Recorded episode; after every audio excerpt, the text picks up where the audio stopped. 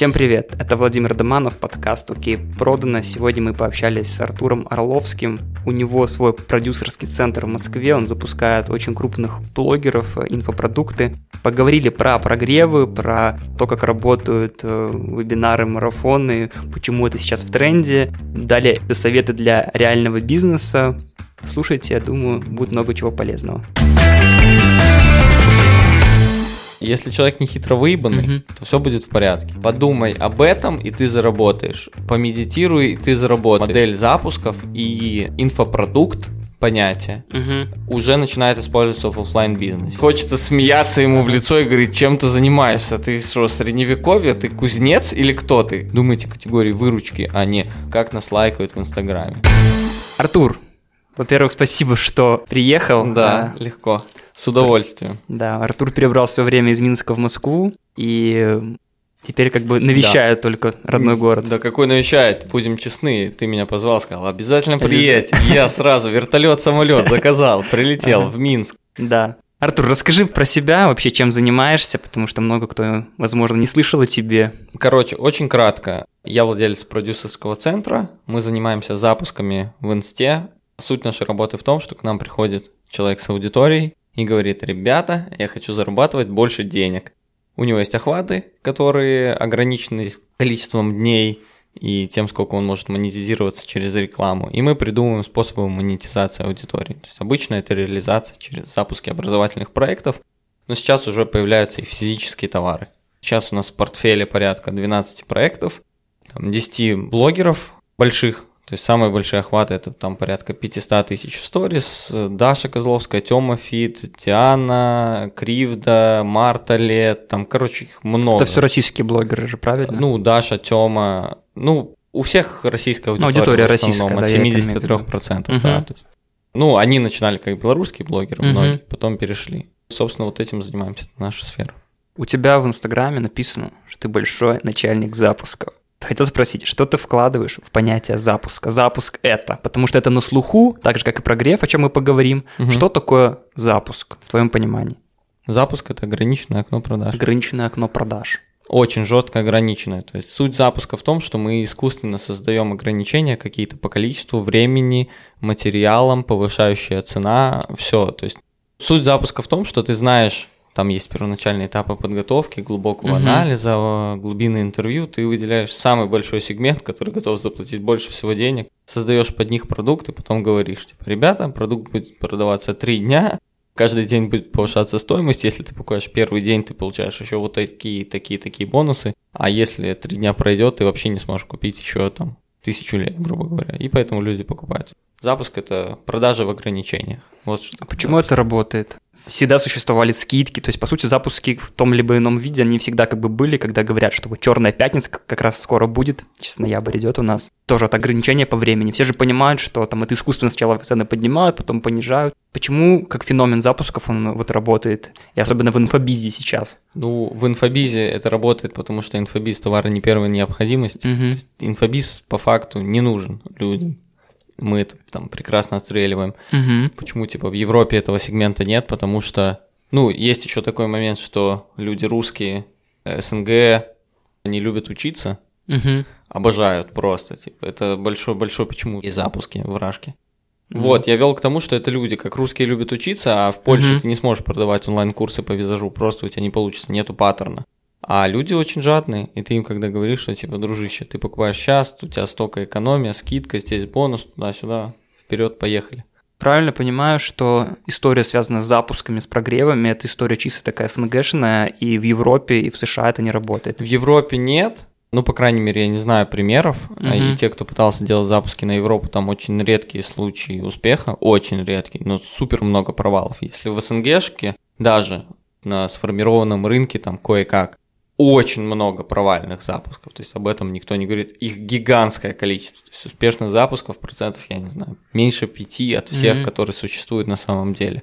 В Европе там вообще, то есть кого я знаю, пытались визажи запускать, еще Мгм. много чего, ничего не получалось. В Америке там у них свой есть рынок инфобиза, Но он там работает, там Да, запуски существуют, там запуски успешны. существуют. Ну, оттуда все пришло. То есть все, кто делает запуски, это все по американской книжке, там запуск она называется. все, лонч. А давно эта книжка вообще вышла?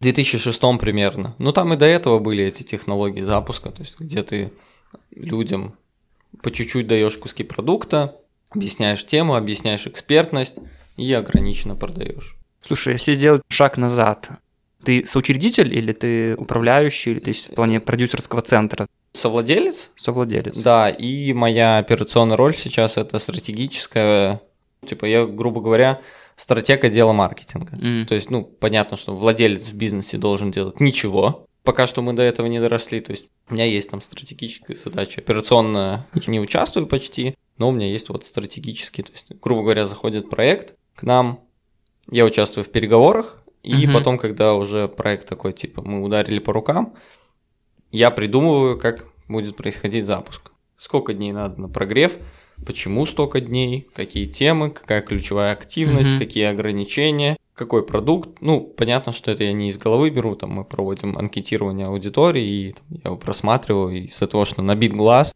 я там понимаю, что делать, просто все говорю, вот это делаем, вот здесь нет. Тут тоже есть особенность, обычно в запусках люди концентрируются на одном проекте. Типа вот у нас угу. блогер один, два, три, там, и все, мы с ним работаем. Мы немножко пошли другим путем и растем немножко вширь, вот. При этом наша основная задача это стратегия, то есть мы не занимаемся там операционно сейчас. Лендосы мы не делаем. Угу. Вот. Сколько в команде сейчас человек у вас? На всех проектах порядка, вот вчера, вчера мы считали, 56 человек. Ну, понятно, что когда идет launch, то мы там можем кого-то добирать. Ну, то есть... Launch это что? Launch это запуск. Запуск. Угу. Да, потому что они же в разные месяца, то есть, грубо говоря, там из 12 проектов запуск раз в два месяца, бывает угу. там все друг на друга наслаивается. 56 человек, но при этом у нас всего один человек на фиксе, это управляющая Настя. Вот, но она тоже, она как бы там управляющий партнер, то есть у нее есть доля.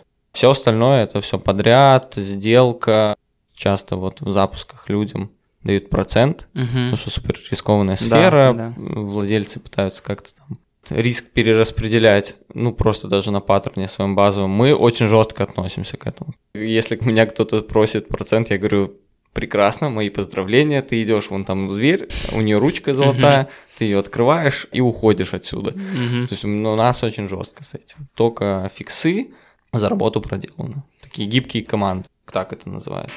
Слушай, наоборот же есть тренд в реальном секторе, когда наоборот стараются всех на процент подсадить. То есть я тем более, когда работаю в продажах, постоянно мы договариваемся на проектах за проценты, я понимаю, что Тут есть две заинтересованные стороны. С одной стороны, это моего клиента, который mm-hmm. хочет, чтобы я больше продал, там, либо моя команда реализовала больше продаж. С другой стороны, мне, потому что я понимаю, что чем больше я сделаю, чем больше мы продадим, тем больше я заработаю. В чем как бы тут вот фишка? Ну вот говоришь? я, я сказал, что всем вот отделу да, продаж да. мы даем процент, мы да, даже с тобой да. там взаимодействовали да, да. на некоторых проектах, и мы бы там хотели бы больше, но это немножко не твой там профиль. Угу. Вот. А, ну, продажи, потому что, потому что они хищники, и мы не даем там инфраструктуру. То есть, когда мы подключаем отдел продаж, у нас нет построенной инфраструктуры, я не стратег продаж и так далее. То есть, э, тут момент, что мы делим с отделом продаж риски. Угу. А на все остальные должности, там, сайтолог, сценарист, маркетолог, проект и так далее, там нету риска какого-то, ну, то есть мы уже можем предсказывать, поэтому эти люди не получают процент. То есть весь риск остается в бизнесе, весь риск-фактор, и за счет этого мы как бы получаем прибыль. Кроме отдела продаж, стараемся как-то обходить это, ну, там за почти 60 сейчас запусков мы отдел продаж там подключали на 7-10 проектов. То Понятно. Одна пятая. Кстати, в целом сейчас мысль интересная, где-то прочитал, что если есть возможность сотруднику не платить процента, то есть посадить его на фикс, надо обязательно типа так делать. И почему, вот я считаю, это личное мое мнение, почему у нас так принято со всеми сотрудниками там KPI подвязывать, обязательно процент, потому что слабый управленец. Да, я только хотел сказать, слабый да, управленец. Есть, если управленец хороший, он организовал так работу, что вот человек что-то сделал, ну, выкупил время, он в это время вложился, сделал определенные задачи, ты проконтролировал, принял, вот ты получил как бы деньги. У нас управленцы хотят переложить вот эту долю ответственности, получается, на сотрудников. Да, и из-за этого бизнес недополучает прибыль. У нас есть там, я знаю, случаи, когда вот там книжек начитались. Угу. Надо еще понимать, что есть там американская модель управления, русская. Русская модель управления не подразумевает раздачи процентов. Угу. Ну, просто не надо играть в чужие игры. Вы не такие там. Есть случаи, когда там я, наверное, могу назвать этого человека Гавар. Можно загуглить тоже, продюсер. Вот, он пытался построить такую-то, что всем процентам у него вход это процент от этого, ну и это плохо закончилось. Ты просто раздаешь всем деньги. Конечно, если launch большой, много денег ты сделал, ты на себя много вывел. Но если launch небольшой, и сотрудники получили по 3 копейки, ты получил 6 копеек, и ох, как классно. И все, команда твоя развалилась. Потому что сотрудник не берет риск-фактор. То есть, если у меня там у нас бывают запуски, были, сейчас уже давно такого не было, там, в минус, у меня большой портфель запусков. Ну, окей, один из шести запусков в месяц был в минус. Перекрыл успешно. Я даже, да, а так как мы работаем выделенными командами, если у меня на этом запуске будет команда, которая зависит от выручки, ну, а мы взяли, самое главное в запусках, типа, брать правильные проекты. Если раньше нам говорят, можно нас запустить, мы говорили да, вот так выглядели переговоры, uh-huh. то сейчас это можно нас запустить, мы запрашиваем статистику скринш... этими видеокастами, то есть потому что были прецеденты, мы выкладываем анкету, опрашиваем аудиторию, разговариваем с человеком, узнаем его цели, ну то есть у нас достаточно большая подготовка сейчас идет. Ну и проекты побольше приходят. Последние переговоры у нас были с школы нумерологии, они Сейчас вот будет сегодня четвертый кол переговорах, то есть четыре кола, ну там... Прежде чем согласиться. Да, угу. и это не только с их стороны, то есть они заходили с проектом «Возьмите нас», то есть нам угу. потребовалось четыре кола, сбор данных и так далее, там доступ к расходам, потому что это существующая школа, и мы вот сегодня будем там в 14.00 созваниваться и окончательно разговаривать и принимать решения мы. И, скорее всего, мы сегодня кажем с вероятностью там, 80% том, что там существующая школа. Почему? Высокие расходы. То есть угу. в проекте большая продуктовая линейка, высокие расходы, и в проект будет очень тяжело входить. Мы войдем, сделаем, грубо говоря, там 3 миллиона выручки, полтора миллиона российских рублей у них угу. расходов. Мы заходим, выбираем из трех миллионов какой-то продукт, это он там приносит 30% выручки, миллион, мы его там умножаем x2, и при этом мы, скорее всего, входим в расходы там туда-сюда, то на то мы там зарабатываем 3 копейки, плюс риски, тяжелые ребята, ну, короче, я нет смысла. Чтобы уже закрыть уже тему тогда именно продюсерского центра, правильно ли я понимаю, что вы берете блогера, скорее всего, это блогер, да, какой-то блогер? Либо, либо эксперт. Либо эксперт, вы помогаете ему создать этот продукт и упаковать его, да. либо, например, у него должен быть какой-то продукт. То есть вот расскажи вот про это, чтобы я до конца и слушатели понимали, что входит в конечный полезный продукт от продюсерского центра. Конечный продукт продюсерского центра – это заработанные деньги. Заработанные деньги, Да, то есть когда мы проводим переговоры, я спрашиваю, ребят, типа вот у нас есть эксперт, ну там блогер, он к нам пришел с запроса, я хочу на Бентли ездить. Так. Я говорю, а знаете, на чем он ездит? На чем, меня спрашивают. А я угу. говорю, представляйте, на Бентли. То есть наша задача, чтобы эксперт реализовал свои финансовые цели, в первую угу. очередь. Деньги ежемесячно, деньги в моменте, квартира. У нас многие там чаты в телеге запуска называется «Зарабатываем имя блогера на вот это вот, угу. там на Porsche 911. Там, Мотивация на... была. Да, то есть наша, наш конечный продукт деньги, и поэтому мы берем любые зоны ответственности. То есть надо переделать продукт, если мы видим, что аудитория не готова покупать то, что есть, мы просто говорим, так а что? Угу. Не бьется. Угу. Все перепаковываем, создаем продукт. Если блогер говорит или эксперт, типа, мне впадлу, мы находим эксперта, из Украины, который там за 3 копейки делает этот продукт по контенту. И все вперед. Вот так. То есть любые зоны ответственности мы на себя берем. То есть теоретически, если, например, я эксперт, у которого большая аудитория, но нету продукта, вы помогаете создать этот продукт обучающий? Как-то вы помогаете записью, то есть разложить За... по полочкам? Вот все, весь цикл легко вообще. Даже если ты не можешь создать продукт, мы можем сделать. Понял, хорошо. Предположим такую ситуацию, к примеру, вы сделали запуск один, помогли упаковать продукт, упаковали, запустили, классно напродавали, все довольны. И потом эксперт, например, говорит, ребята, спасибо, жмет вам руку, говорит до свидания. Такое вот такие были прецеденты. То есть зачем потом он вам, если у него есть технология, то есть он уже видит, как это сделано, он может теоретически все снова по шагам повторить и снова делать запуск, но уже не отдавать там какой-то процент вам.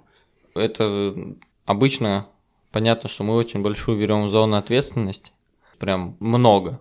Вот, э, используем свою команду, и там технология и схема не столько много стоит, и идея. Это первый момент. Ну, человек заработал деньги, он сидел, не очень много работал, понятно, что он использовал свои активы угу. по факту. Но чаще всего, если человек не хитро выебанный, угу. то все будет в порядке. У нас кидали и на деньги, э, меняли договоренности на ходу. Как я знаю потом в этих проектах, у них там, бывают технические проблемы, например, на вебинаре. Я даже сейчас косвенно говорю о конкретных запусках угу. ребят. У нас нет технических проблем на вебе. Кто считает, что они самые умные, они выбивают из проекта, а потом обычно об этом жалеют. Но бывают угу. и другие прецеденты. Были случаи у нас, когда мы заходили в проект, делали X3 к выручке, ребята думали, что они сами сделают, пытались нас скинуть на деньги, ну mm то есть не платили нашу долю. И потом нас выбивали из проекта, по этой схеме делали плюс один запуск следующий нормально, и потом уже, когда надо было изобретать заново, то все, они падали обратно к своей изначальной выручке. То есть там все равно есть момент, что надо дальше развивать. И когда мы выбираем продукт, мы там в голове держим какую-то продуктовую линейку или ну какое-то развитие, потому что там нам интересны проекты долгосрочные. Поэтому таких примеров не очень много. Есть люди, кто занимается запуском, типа, ребята, мы хотим вот это запустить, придите, помогите. Мы входим в долю в образовательный проект. Понятно. Мы хотим угу. стать там образовательным холдингом по факту, поэтому у нас столько проектов, угу. где мы в первую очередь берем долю. Не долю от прибыли, а долю владения тоже долю владения, управления прибыли. То есть не просто доля прибыли. Нам просто доля прибыли неинтересна, угу. отказываемся. Мы когда с тобой в прошлый раз общались, вот ты рассказывал, что есть вот несколько китов образовательных продуктов, ну, сфера имеется в виду там по заработку денег. Да, пять там основных денежных Пять основных. Ниш. Вот ты можешь назвать как пять основных, возможно, это Хорошо, будет... очень легко. Да, а, английский язык. Так. А, похудение, это вообще бессмертное похудение, топ. У mm нас есть проект похудательный, который каждый месяц mm генерит нам выручку. Похудалка топ. Заработок, потом есть такая ниша, называется денежное мышление. Денежное mm мышление это типа подумай об этом, и ты заработаешь. Помедитируй, и ты заработаешь. Энергия денег, вот такая всякая шляпа. И эзотерика пусть будет пятая. А, и пятое, прошу прощения, психология. Психология. Психология. Вот, то есть английский, похудание, заработок, психология, эзотерика. А, лучше запускаться, которые связаны с деньгами. Денежное мышление, энергия денег, денежные медитации, ну вот это эзотерика большой сегмент вот в этом рынке. Хорошо, мы поговорили про сам запуск, что это такое. Есть вот тоже такое на слуху понимание, как прогрев. То есть mm-hmm. есть прогрев, блогеры часто используют это в своей речи, особенно когда делают запуск инфопродуктов. Что такое прогрев, по-твоему? То есть как из чего оно состоит? Если говорить с точки зрения продаж конкретно.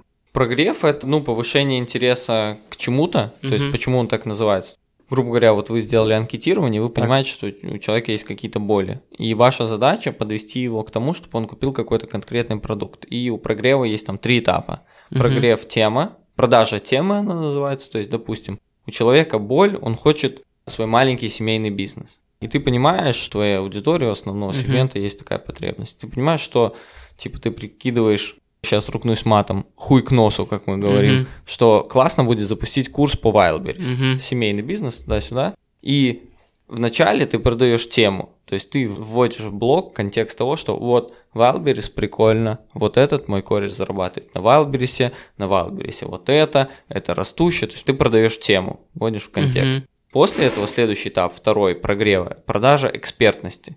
То есть, например, если ты медийный блогер, то у тебя появляется в блоге какой-то эксперт, который до этого было Wildberries прикольно, но обычно там раньше даже в продаже темы появляется эксперт, ну, грубо говоря, там начинается давить на другое, то есть эксперт в блоге начинает вещать, он говорит, что вот это, угу. там а, подтверждение экспертности может быть, это вводится персонаж, кто-то из подписчиков, и, кстати, есть такое мнение, что типа почти всегда персонажи в блоге покупные актеры. Это высший уровень, то есть это единицы примеров, то есть я знаю, как это делать, я знаю ребят, кто вводил персонаж. Это такой геморрой. Я знаю, когда набирали людей, им же надо поменять одежду, Угу. Только большие ребята с деньгами могут это делать. То есть это единичный случай на самом деле. Просто это в больших блогах происходит, потому что если ты со стороны кого-то берешь, и он сольется в какой-то момент, то у тебя запуск может поломаться. Вот, потом второй этап, короче, продажи экспертности, где ты, грубо говоря, доказываешь, что ты эксперт. И потом третий этап – открытие продаж,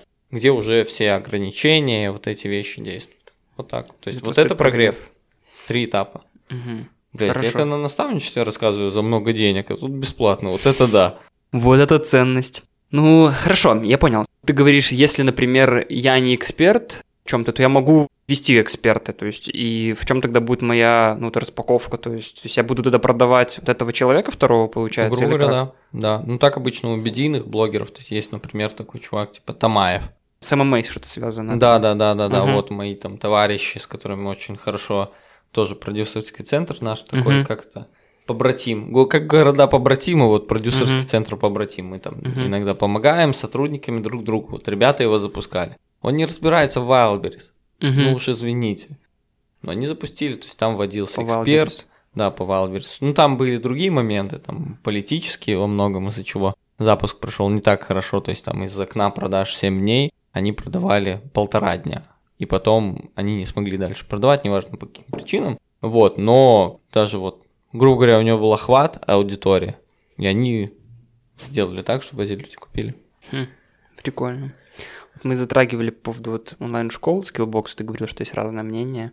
Есть вот онлайн-школы, ну, Skillbox, Lab, Geekbrain, да, вот, Geekbrain. да, их много сейчас. Они же продают по другой немножко модели, то есть они не делают вот такие вот запуски, то есть они просто настраивают рекламу, гонят на какой-то вебинар условно. А почему они вот этим не пользуются? То есть они же могли бы тоже, например, взрастить какого-то эксперта, ну, у себя, например, в онлайн-школе. Мгм. То есть почему не идут вот этой стратегии как бы своей определенной? То есть в чем ты видишь эти плюсы и минусы этой стратегии? И ну, не думаешь ли ты, что вот эта сфера запусков, она какая-то конечная? То есть в, итоге все все равно... Я почему это спрашиваю? Потому что когда ты знаешь, как это работает, вот, например, как я, в том, когда в продажах там, даю людям спин-продажи, что это такое, там вопросы, я понимаю, что Вот в этом эту есть... белую книжечку с калькулятором, Ну, типа да, того, она да, самая. да, Мгм. Нил Рекхема, да. Я на самом деле в какой-то момент э, разочаровался в этом, потому что я понимаю, что если мой человек напротив, он понимает, что такое спин продажи, я начинаю его грузить этим, то он начинает понимать, что я ему продаю. Это не очень хорошо, потому что чем больше продажа не похожа на продажу, тем она лучше работает. То есть я в такого мнения. Мгм. И получается, когда я сейчас у блогеров вижу, вот как ты говоришь, распаковку, я понимаю, что идет прогрев, в какой-то момент я понимаю, что со мной блогер, получается, ну что-то хочет мне продать, а я, например, не хочу сейчас ничего покупать. Я понимаю, что с кем-то это может работать нормально, с кем-то ненормально, но, скорее всего, когда все уже блогеры будут, например, прогреваться по плюс-минус одному виду, то есть это может перестать работать.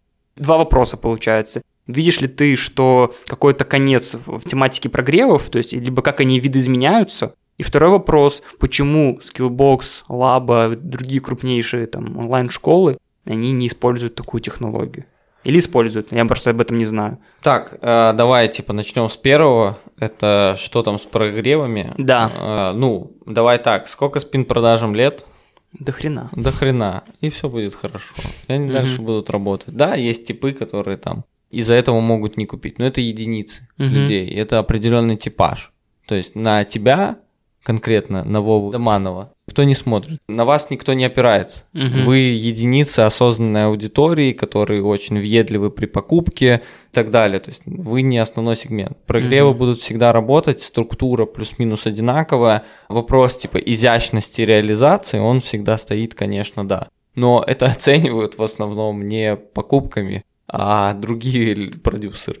То есть по Мгм. факту даже самый как топор прямой прогрев, прям, который прям как доска, ну просто как доской по Мгм. лицу, может сработать так хорошо, как там у, у Гара и заработать там типа полмиллиарда рублей российских и ну хотя просто доска, ну про вообще по схеме вот все как в учебнике, Мгм. все будет работать, поэтому как бы это профдеформация какая-то и взгляд типа ну надо же когда ты делаешь запуски, я ж никогда не думаю типа купил бы я, Мгм. я бы вообще ничего не купил, потому что, типа, я не люблю тратить деньги, например, да. Надо мыслить клиентом, и все. Окей.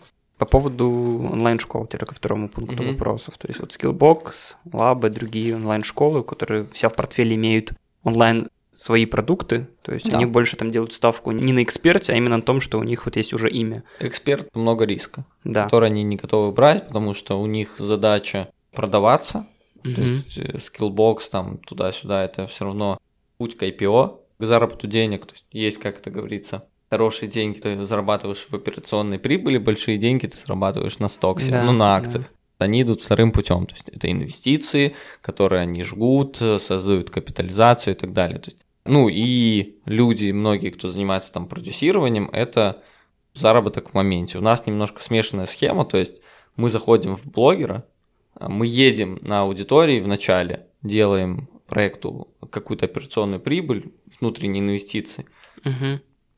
и потом их как бы все равно мы перекладываем. То есть даже там, например, в Жиротопке, это проект, где у нас есть блогер, то сейчас 60% выручки нет блогов, даже больше уже. Угу. Было 100-0, а стало 60, даже 70 там 30, да. Мгм. То есть у нас немножко другой путь. Но мы сейчас вот почему мы не идем путем скиллбокса, потому что я с ними встречался в сентябре, я Мгм. спрашивал, ребята, здравствуйте, меня зовут Артур Радиславович, Мгм. а, я там вот у меня есть друзья тоже продюсеры, они запускают то вот это вот. У нас к вам вопрос. Вы как стратег на рынке, что вы хотите от нас? Мы предприниматели, мы хотим заработать денег. Что скажете, то и будем делать. Мгм. Хотите покупать системные э, онлайн-школы? Мы будем заниматься построением бизнес-проекта. Мгм. Если вы не будете запускать, мы будем делать фокус в заработке, в операционной прибыли. Вот, и мне сказали, типа, Артур Радиславович, все хорошо, год можете быть в операционной прибыли. Занимайтесь операционной прибылью, зарабатывайте себе на мишленовские рестораны или что вы хотите, но мы еще пока не готовы, там, типа, стратег не будет выкупать. Вот. Почему это неинтересно? То есть ты задал такой вопрос, ну а почему? Не, ну, видишь, мне не интересна их мотивация. Мне А, надо было, типа, результат, просто понял. знать, что им нужно. То есть они вот, когда я приходил в сентябре, у них только нанимался штат на то, чтобы в октябре прописывать процесс оценки проектов. Только вот самый старт, задача вообще не основная, не фокусная и так далее. То есть, но рынок все равно, даже сейчас он идет к консолидации. О чем я говорю, даже вот наличие меня на моего продюсерского центра вместе с партнером Никитой, это ну, прецедент консолидации какой-то. То есть к нам от других продюсеров приходят, ну, то есть мы не собираем мелких, тоже надо Мгм. понимать. То есть к нам приходят большие блогеры, миллионники, с охватами там города, их смотрят города. И они приходят и говорят, можно к вам. Вот, то есть есть консолидация, и, ну, все рынки стремятся к консолидации. Она может скрытой быть или конкретно даже автомобильный рынок, типа, ну, мы знаем, что там есть четыре концерна основных, которые всем владеют, и все там, или два даже, сколько их там. Мгм. Ну, кру- потом понятно, что бывает, там всякие Теслы простреливают, но, типа, это уже прецедент. Мгм. Вот так. Прикольно. Какие сейчас ты видишь тренды тогда в запусках? То есть вообще как-то они меняются, не меняются? Ну, во-первых, о, вот это интересно, то, что я это вот прям самый свежак, то есть где-то 2-3 недели, к тому, что я вижу, что модель запусков и инфопродукт, понятие, есть- Мгм. уже начинает использоваться в оффлайн бизнесе, то есть в каком-то, именно в услугах. То есть, например, я из-за того, что я в такой сфере, где как бы я работаю с людьми, которые с высоким уровнем дохода, Мгм. и я их партнер, у меня всегда стоит острый вопрос, что дарить. То есть самые лучшие подарки на день рождения дарят партнеры по бизнесу, это Мгм. факт. И Я очень много трачу там ресурсов, мы даже иногда это вносим в корпоративные расходы. Подарок нашему партнеру это важно. Мгм. Вот, то есть мы дарим часто, это типа есть ребята, я бы их прорекламировал, я вспомню, как они называются, но суть в том, что их услуга это разработка подписи. И как бы вот эта услуга тяжело идет. И сейчас они начали еще продавать дополнительно курсы по стилю. Они работают со Мгм. своей базой. Ну, у них база, типа, человек, который задумывается о том, чтобы купить роспись себе, типа, ну, это человек с деньгами точно. То есть они Мгм. продают курсы по стилю, курсы там какие-то по почерку, Мгм. еще что-то. И бизнесы, как по мне сейчас вот тренд, который, если вот хочется масштабироваться, учитывая там ковидные карамбовирус, то классно оффлайн бизнесом, онлайн бизнесом создавать онлайн продукты за счет этого. Ну, они могут быть бесплатные, платные, либо это монетизация аудитории, набор аудитории. То есть это становится супер популярным инструментом сейчас. Если хочется больше зарабатывать, то надо создавать там эту штуку. Хорошо. Мы- Это вот такой тренд, типа, самый свежий. То, который- что оффлайн бизнес приходит в онлайн, создавая какой-то продукт, и через это приводит себе клиентов. Да, Правильно понимаю? Да, да, да. Хорошо. А в самих вот э, э, сферах, например, то есть пр- продуктовых, вот раньше был тренд, например, какие еще темы на хайпе, кроме Wildberries? То есть вот то, что сейчас э, запускается и прям успешно только потому, что это на слуху все хотят. Вот раньше было тоже крипта, кстати. Там, Ну, хотя а, вот сейчас уже... криптотре- Не, все нормально. Криптотрейдинг, Тоже? все хорошо. Там просто, то есть вот ребята, я сегодня их упоминал, они запускают криптотрейдинг, это типа мощно. То есть если у тебя есть аудитория, то ты запускаешь. Там есть много моментов, то есть нет такого, что ты такой, все, я буду запускать криптотрейдинг. То есть Если ВБ может запустить новичок, в целом я могу себе представить продюсер-новичок, Мгм. то крипто, чувак, у тебя, скорее всего, не получится. То есть там много проблем с трафиком, с аудиторией, с банами, ну, много моментов, которые надо, типа, знать, очень много нюансов. Ну да, крипто, ты правильно говоришь, инвестиции, курсы по инвестициям тоже на коне, скажем так. Ну, наверное, именно по тематикам все. Ну и вот эти пять ниш, которые я Ну говорил, да, типа, которые всегда денежные, там, типа, фитнес, он будет продаваться в онлайне, дай боже, всегда. По крайней мере, сейчас. И- А, ну и сейчас сезон начинается, ноябрь-декабрь. Сезон онлайн-образования там тоже, типа, даже если все у тебя как бы там в другие сезоны плохо, то надо туда заходить. В декабре классно запускаться. Самое денежное. Потому что все хотят до конца года успеть что-то закрыть, конца- какой-то гештальт. Ну, ты сам знаешь, что типа люди в декабре тратят деньги. Мгм. Они готовы тратить деньги, и ты просто им предлагаешь, где они могут потратить деньги, и они такие, ой, я как раз хочу потратить деньги, и типа, ну все там эмоциональных покупок, куча море. А если у тебя продукт связан как-то с трансформацией, если ты не дурачок, или у тебя нету там скидки на огромную лояльную аудиторию, то, скорее всего, у тебя продукт трансформационный, так или иначе. Заработок это, фитнес-проект, чтобы результаты были. Вот, то под Новый год люди хотят трансформации, изменить свою жизнь, и одно из решений это покупка инфопродукта какого-то. Э, Ну и вообще, типа, при выборе, если ты хочешь купить какое-то образование, надо смотреть, насколько долго существует школа. То есть, если школа существует хотя бы полгода, то уже можно в целом покупать, скорее всего. Потому что, ну, типа, первые два запуска все хорошо обычно происходит. На третий запуск уже начинаются проблемы. Если есть проблемы с продуктом, первые два запуска ты можешь сделать там на наличие аудитории, там туда-сюда, но третий уже будет тяжело. Мгм. А вот. Я недавно встречался с одним человеком, Даша Гензер, который тоже запускает свои продукты. Она сейчас в Грузии находится, она в Минск приезжала. Тоже с ней, с ней встречались, общались. Она мне прикольную историю сказала. Ну, не то, что историю рассказала. То есть я, в принципе, это мозгами понимал, просто она это круто сформулировала. Тоже по поводу наставничества. Она говорила о том, что, ну, информация сейчас до хрена на самом деле. То есть все полным-полно. То есть бери не хочу, там, изучай все. Проблема в том, что люди не внедряют. Вот как раз-таки та проблема, почему много недовольных с курсов приходят, потому что они не делают так, как им говорят делать. И она как раз-таки говорила, что успех вот, наставничества в том, что ну, ты контролируешь, типа, человека, как что он выполняет домашку, типа, какую-то, то есть и, и человеку тоже перед самим собой тяжело отчитываться, когда есть какой-то человек, который наблюдает, как ты идешь, то Ну и много обратной лучше. связи. Да, много обратной связи, что это вот эта групповая динамика, что она намного лучше работает. Хорошо. Я вот когда смотрел твой тоже подкаст, который был с другим человеком, не помню, как его зовут, там такую прикольную фразу говоришь, что SMM умер. SMM умер давно вообще. SMM это про... Я тот человек, который, если я вижу Сразу. СММщика, мне хочется смеяться ему в лицо и говорить, чем ты занимаешься? Ты что, средневековье? Ты кузнец или кто ты? Кузнец, СММщик, конюх, я правильно понимаю? Да, я, я почему про про эту тему сказал, хотел немножко развить, потому что сейчас вот один из проектов, с которым я работал, обзор бай, что мы там постоянно общаемся в формате продажи вот с этими маркетологами, СММщиками. Это крайне такие не суперкомпетентные люди. Да. Вот. И я хотел, чтобы ты аргументировал свою позицию. Почему ты думаешь, что типа SMM умер? Потому что до сих пор куча курсов, которые обучают SMM.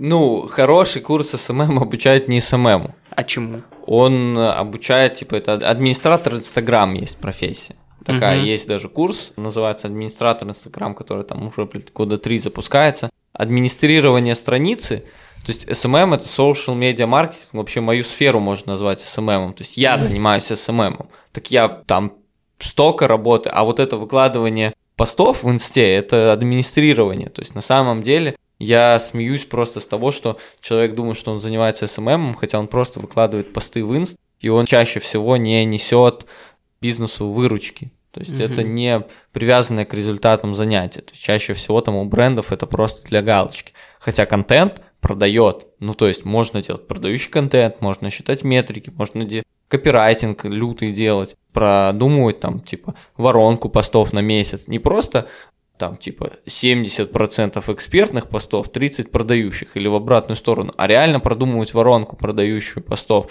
И это касается любого бренда. Нижнее белье хочешь запускать, да вообще легко.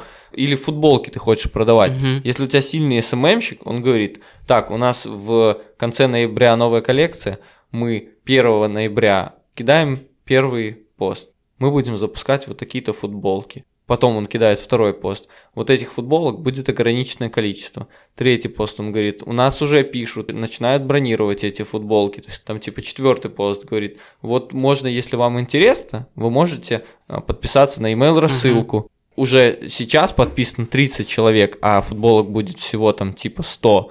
Потом дальше это разгоняется. У нас, он пишет, типа, у нас в email листе, в листе ожидания 2000 человек, а футболок будет 100.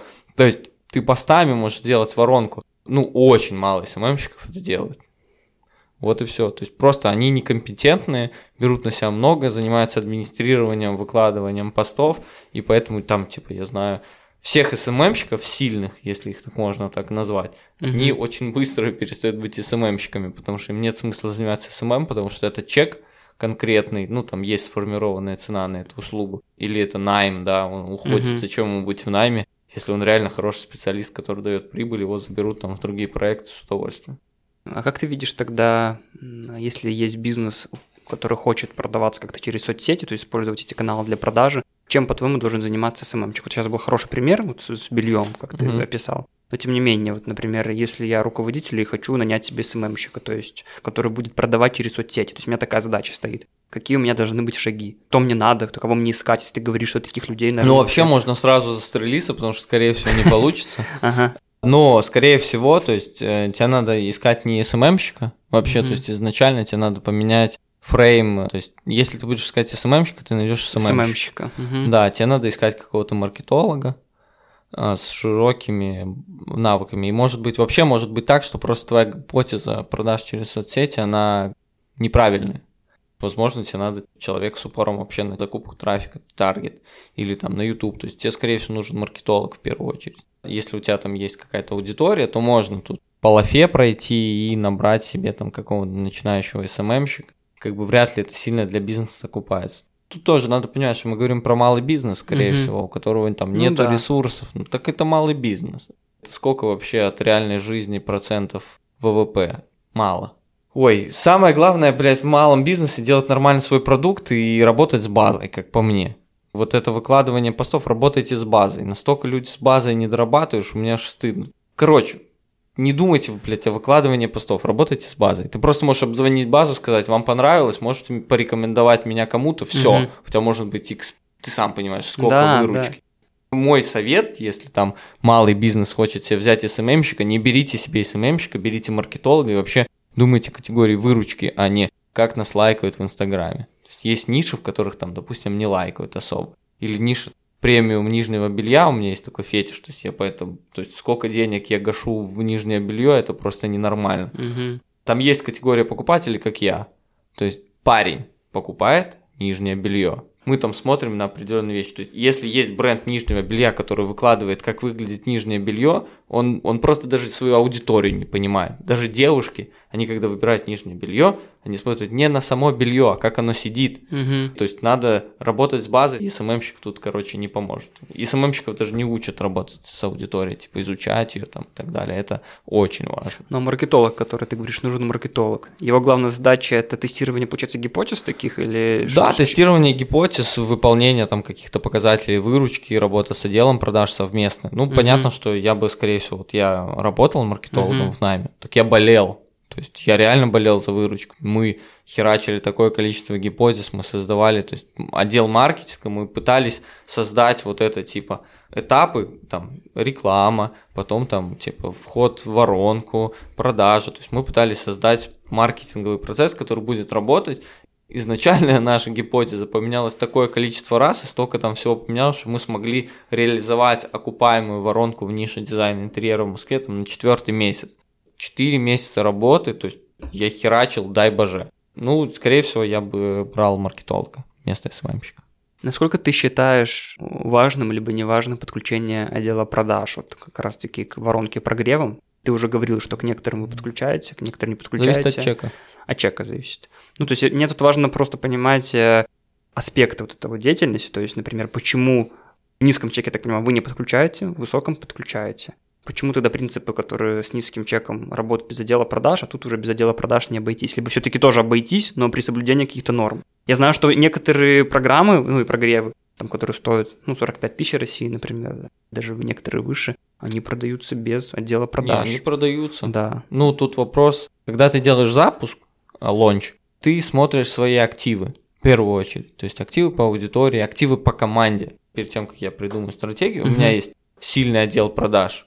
Я, скорее всего, буду его пользовать. Какая у меня тогда будет схема? Ну вот в процессе прогрева я буду много людей, чтобы они оставили заявки, то есть я делаю буду выручки, лиды, лиды, Лиды, лиды, да, лиды, лиды. Я буду делать лиды в первую очередь. Да, а если у лиды. меня нету сильного отдела продаж, то типа я не могу ставить акцент на лиды. То есть мне надо чуть больше греть и продавать. То есть здесь вопрос в том, что отдел продаж это просто инструмент, ну, который хорошо работает на высоком чеке, потому что у людей появляются возражения, им надо снять стресс, им надо с кем-то там попиздеть, еще что-то. Ну, я знаю, что есть там продюсеры, которые вообще ставят основной акцент на это, Отдел продаж. на отдел продаж, да. Мгм. Но они умеют с ним работать. То есть мы просто не умеем с ним работать с отделом продаж. Я сильный маркетолог, мой партнер сильный переговорщик на закрытие экспертов. У нас нету экспертизы отдела продаж. То есть мы чаще всего, там даже вот сейчас на ВБ, мы просто, ну там, хантим кого-то или еще что-то. Мгм. Ну, и у нас отношение к отделу продаж совсем другое. Мы готовы давать выручку, но мы даже инфраструктуру для отдела продаж нормально построить не можем. То есть мы говорим, типа, да мы с тобой работали, ты видел, мы просто тебе Excel с номерами скинули и говорим, Вова, блядь, продай, пожалуйста, кому-нибудь. И Мгм. все. Тут интересен тот факт, что наблюдаешь ли ты, вот раньше знаю, что такое было, и у многих моих знакомых такое, что если продукт, даже инфопродукт какой-то дешевый, то есть недорогой, то Мгм. есть ты изи достаешь карточку свою, вводишь данные, про- проводишь оплату. Если про- продукт какой-то дорогой, как будто нужно убедиться, что все это не какое-то мыло, что это работает, и ты ждешь, ты тогда оставляешь заявку, чтобы тебе позвонил какой-то реальный человек и рассказал. Да. Есть ли только такая зависимость вот в тех продуктах, которые, ну, запусках, которые ты продаешь, и видишь ли ты надобность все-таки человека? То есть я понимаю, что ты говоришь про цифры, про конверсию, но есть ли такой психологический барьер, э, либо это все-таки больше моя позиция такая субъективная? Скорее твоя. Надо делать глубинные интервью Мгм. и разговаривать. Ты можешь достать это, но это единичные случаи, Мгм. когда людям надо поговорить с реальным человеком. Чаще всего это не обязательно. То есть, или ты это можешь чем-то перекрыть. Ну и плюс ты продаешь от лица кого-то, поэтому доверия Мгм. больше. Ну, типа, с отделом продаж, вот ты говорил про низкие чеки и так далее, Мгм. мы косвенно на этапе там опроса аудитории узнаем. Вот самый простой, интересный, возможно, будет пример. Например, я провожу глубинное интервью с каким-то сегментом, фокус-группой. Я спрашиваю, у вас есть какой-то... А мы можем сыграть с тобой в эту игру очень легко. А, у тебя есть какие-то кроссовки, которые тебе очень нравятся, и ты бы хотел бы купить? Ну вот New Balance мне New нравится, Balance, да. хорошо. Давай представим такой случай, ты в магазине идешь, там э, стоят New Balance, последняя пара, и там еще один чувак их хочет купить, на них скидка 50%, ты можешь подойти и сразу оплатить? Если скидка 50%, я вижу, что человек тоже хочет их купить. Да, ты просто подходишь, прикладываешь карту, ты можешь так сделать? У Ну тебя пройдет да. транзакция? Ну да, наверное, Ну вот, да. я знаю примерно, сколько у тебя денег на карте. Сколько? Ну, то есть я беру стоимость ну New понятно. Balance, делю, на, делю Мгм. напополам. То есть через косвенные вопросы я стараюсь узнать, а, сколько у человека денег на карте. Для меня это очень важно. То Мгм. есть и моя стоимость продукта, инфопродукта формируется не от того, сколько он стоит, не Мгм. от себестоимости какой-то, а от того, сколько человек готов блин, заплатить. Правильно? Правильно. Вот. Наша задача знать, сколько у человека денег на карте. Потому что если у него на карте там висит 3000 рублей, а продукт стоит 6, ну надо найти еще где-то 3. Вот. То есть тут такой момент. Если у тебя как бы у аудитории нету денег, и тебе надо собрать, но есть еще рассрочки, то есть Ну тут да, мы уже же куча инструментов. начнем, да, погружаться в детали. Ну вот рассрочки это вообще мощная штука. То есть я знаю школы, которые там типа 90% выручки через рассрочки генерируют. И рассрочки это сильно. Я общаюсь там с людьми, я знаю, что как многие в долгах могут быть из-за типа Мгм. я набрал долгов на обучение. Рассрочками пользуются. Ну, там тоже, я так сказал, в долгах. То есть они там взяли себе два курса, платят там по чуть-чуть в месяц, там Мгм. по пару тысяч, им не в напряг. То есть это разумное решение. Ну, конечно, для это многих. удобно. Скажи, Артур, а знаешь ли ты какие-то примеры запусков, вот, прогревов, то есть вот по той логике, которую ты говоришь касательно инфопродуктов, но с реального сектора, то есть ну, не в онлайне, а в Да, офлайне. знаю. Ну, приведи пример, просто интересно для Да, да, нашей а аудитории. какой телефон? iPhone. Ну вот.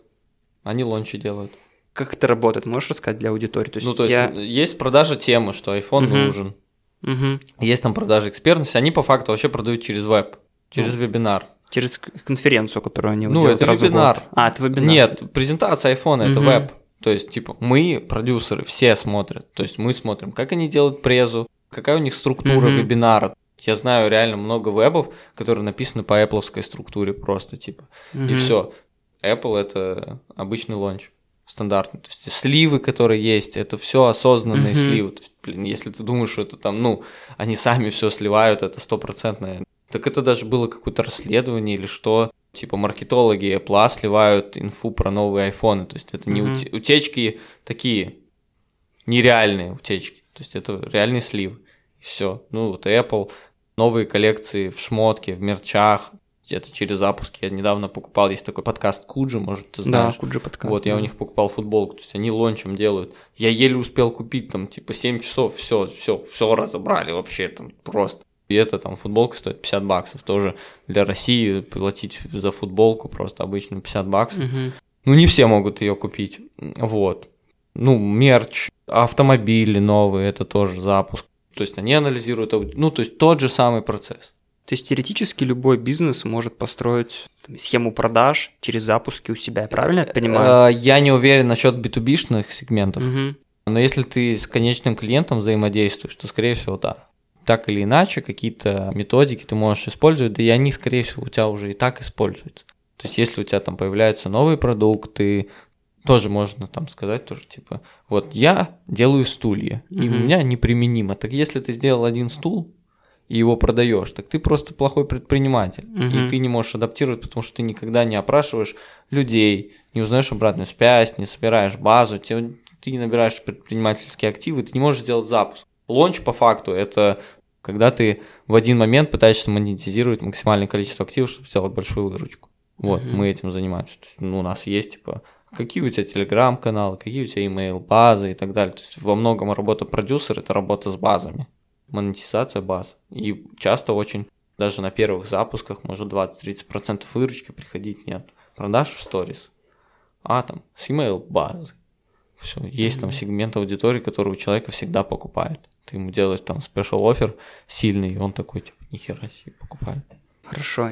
Что бы ты порекомендовал людям, которые хотят все-таки стать продюсерами? Если ты реально запуски? чувствуешь, что ты хочешь Да. стать продюсером, есть там несколько путей. Если ты немножко валенок, Мгм. немножко, или ты очень хочешь быстро расти, и у тебя есть там активы, то тебе надо идти на консультации или в наставничество, потому что это самый быстрый способ расти. Вот, если у тебя нету ресурсов, там все очень просто. Ты заходишь на сливы, скачиваешь все курсы, все смотришь, Мгм. все конспектируешь за неделю, создаешь какие-то паттерны у себя, какие-то схемы пытаешься писать, находишь эксперта, делаешь запуск первый, вы проваливаетесь, потом делаешь второй, вы, скорее всего, выходите в операционную небольшую прибыль, и на третьем тебе может повести. То есть количество неуспешных запусков очень огромное, просто гигантское. Я часто провожу консультации и так далее, даже у топовых там типа людей с охватами там по 300 тысяч, они приходят и говорят, вот мы тут фитнес запускали, я говорю, да, я видел, говорю, ну, там пиздец был, конечно, вы, наверное, обосрались. Они говорят, да, мы типа в минусе,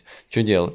Вот. Слушай, если у них теплая аудитория, охват 300 тысяч, то есть почему они все равно уходят в минус? На команду? То есть куда уходит затратка? Вот я не понимаю. команду. На команду? На команду. Ну, то есть на монтаж, мы хотели крутой ролик, мы Мгм. хотели вот это, мы отлили вот это, сайтолог взял вот столько, техничка, ну, то есть они не в контексте цен. Мгм. И даже нас, продюсерский центр, у нас, ну, из-за того, что много проектов бывает, мы там чуть не досматриваем, мы недавно на одном запуске заплатили за сайт 66 тысяч России, Мгм. а наша в среднее по продюсерскому центру по всем проектам стоимость за сайт 15.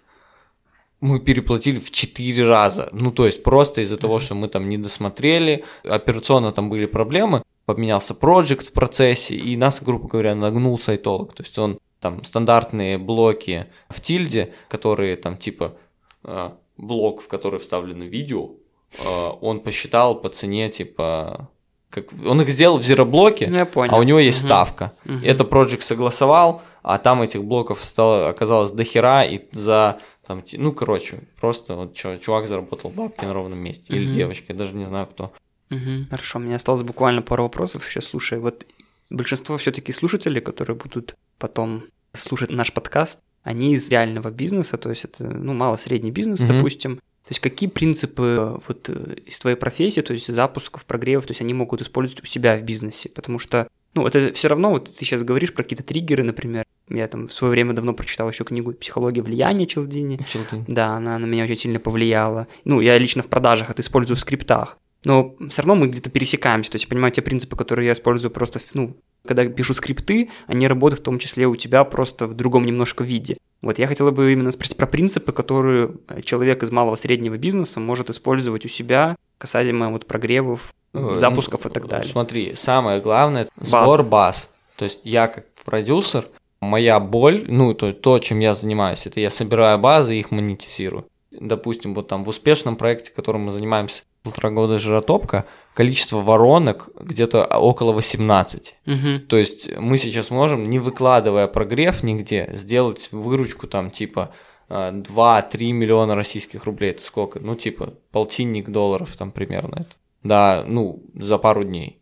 Вот, просто за счет того, что есть база. И самый важный совет мой там, к офлайн бизнесу это работа с базой. Так с базой не дорабатывают, так кончено с ними работают, это просто ужас. То есть, то есть я супер покупатель, я активный uh-huh. покупатель, со мной так плохо работают с базами, что просто ужас. Собирать базы. И второй совет, наверное, это хороший копирайтинг. Uh-huh. То есть вот это вот прогрев, сценарий и так далее, это все базируется на копирайтинге хорошо написанный пост, у нас был лонч, я переписывал пару постов, типа, угу. мой пост, который я напишу, может принести дополнительно там в 6-7 больше раз выручки, потому что, ну, охват есть, там 300 человек что-то читают, ну, если ты хорошо написал, не просто, типа, новое поступление, а ты сделал, типа, короче, написал интересно, там новая коллекция, на которой мы работали несколько месяцев, уже там столько-то покупателей с ней проработал, там такие-то классные материалы. Это отлично подходит для подарка любимой, если вы вдруг напортачили. Если ты знаешь свою аудиторию, ты uh-huh. под сегмент подстраиваешь копирайтинг. То есть второе – это хорошо работать с копирайтингом. Тексты очень важны, и когда ты это скрещиваешь, у тебя есть база, и копирайтинг получается иксы, ну, заработок на базе. Вот. Ну и всегда вкладывать деньги в рекламу. То есть, да, рекламируйте посты. То есть важно, чтобы вы набирали медийность. Ну, то есть даже если у вас напрямую не окупается реклама, то ну хотя бы посты ставьте продвижение на 100 российских рублей в день, просто чтобы у вас росла по чуть-чуть медийность, люди вас узнавали. Третье, с чем работает схема, это всегда выделять маркетинговый бюджет. Даже если у вас все хорошо, всегда тратить деньги на рекламу надо, если вы хотите mm-hmm. расти. Вот. Потому Хорошо. что там может вас увидеть человека купить там, через 6 месяцев.